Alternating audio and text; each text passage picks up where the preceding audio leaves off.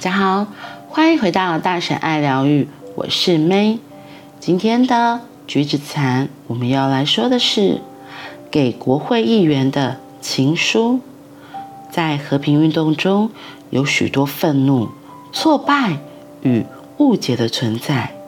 参与和平运动的人，也许可以写出慷慨激昂的抗议信函，却不擅长写情书。我们必须学习写信，让国会议员和总统想要细读我们的信，而不是看也不看就把它丢弃。我们说话的方式、拥有的理解，还有使用的语言，都不能让对方掉头不顾。就算总统也是人，就像我们任何人一样。和平运动能不能用慈言爱语畅谈，显示出和平之道呢？我想，这取决于参与和平运动者是否能够回归和平。因为如果自己不和平，就丝毫无法促进和平。如果我们自己无法微笑，也没有能力。促使他人微笑。如果我们自己没有平静，也不能对和平运动有所贡献。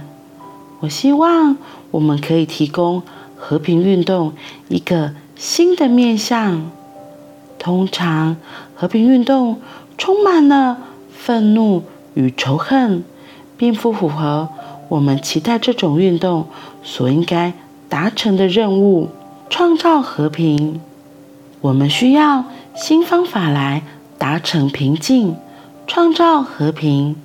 因此，重要的是我们练习保持正念，培养升观、洞察与理解的能力。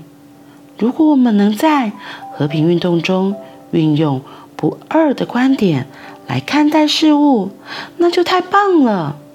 单凭这一点，就会降低仇恨。与暴力，和平运动的第一要义是回归平静。我们彼此依赖，我们的孩子也依赖着我们，才有未来。写给国会议员的情书，给国会议员的情书，这个标题真的下太可爱了。其实我们台湾，我们生活这块土地上，一直都有一些类似的议题。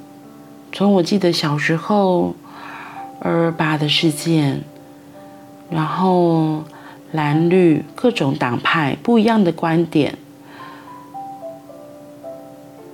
常常会看到在国会议堂上有一些暴力出现。大家都觉得自己才是对的，在这样子的偏见、执着的观点里面，是无法听见别人的话，听见别人的声音，那就更不用说和平啦。大家不是你死就是我活，不是我对就是你错，那怎么办？怎么可能还会？对于这样子的状况，你不可能给他写情书的，你知道吗？你不要骂他就就已经非常好了，还要写情书给他。问题是，就像他第二段特别写到的，和平运动能不能用慈爱、慈言爱语畅谈，显出和平之道呢？我想这取决于参与运动者是否能够回归和平。我还记得小时候看那个立法院，他们在打架，他们早就没有和平了，因为他们就只是要争个你死我活。所以很多后面的小孩或是继承者的小孩，我觉得有时候他们可能也搞不清楚他们到底在打什么吧。因为有打架有战争，一定会有伤亡出现，就会有人要牺牲，有人会受伤。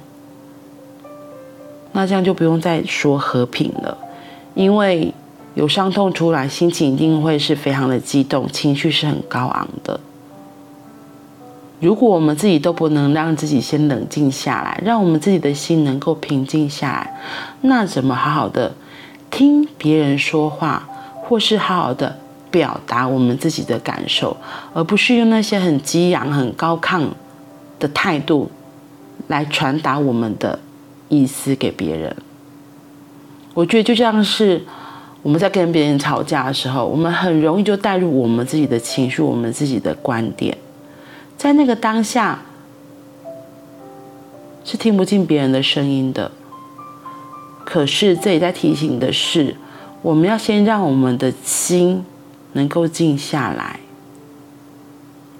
我们的心能够慢了下来，呼吸比较缓和了，比较冷静了。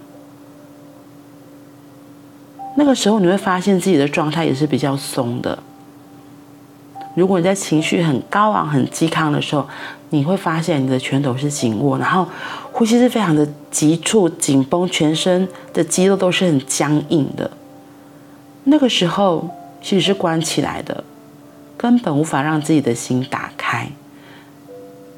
所以，怎么样回归到自己的心中的和平、心中的平静？这才是最重要的，可以让自己先回到自己的呼吸，做几次的深呼吸。其实做几次的深呼吸，你就会发现自己的身体会慢慢的松开来，手也会慢慢的松开来，心也会慢慢的安静下来，然后。就有可能可以回归和平，甚至可以再重新微笑。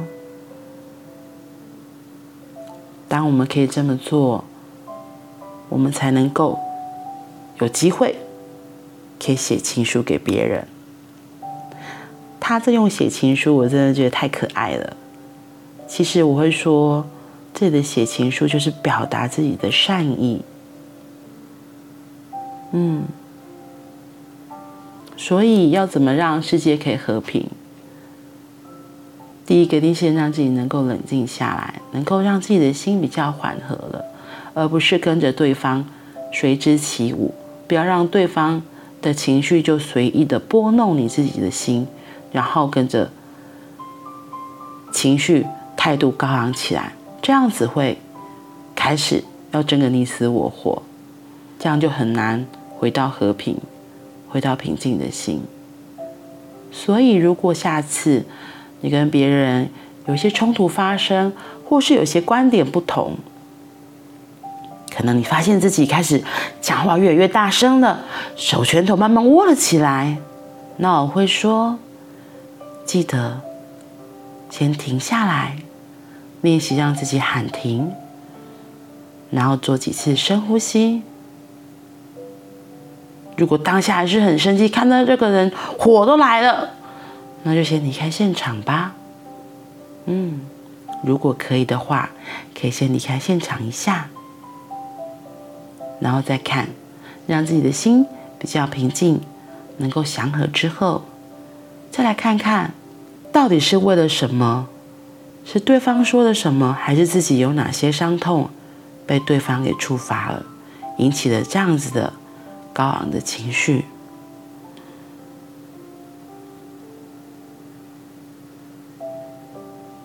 嗯，我觉得这个真的很重要，让自己能够回到和平，回到平静。好啦，那我们今天就先到这里喽，我们明天见，拜拜。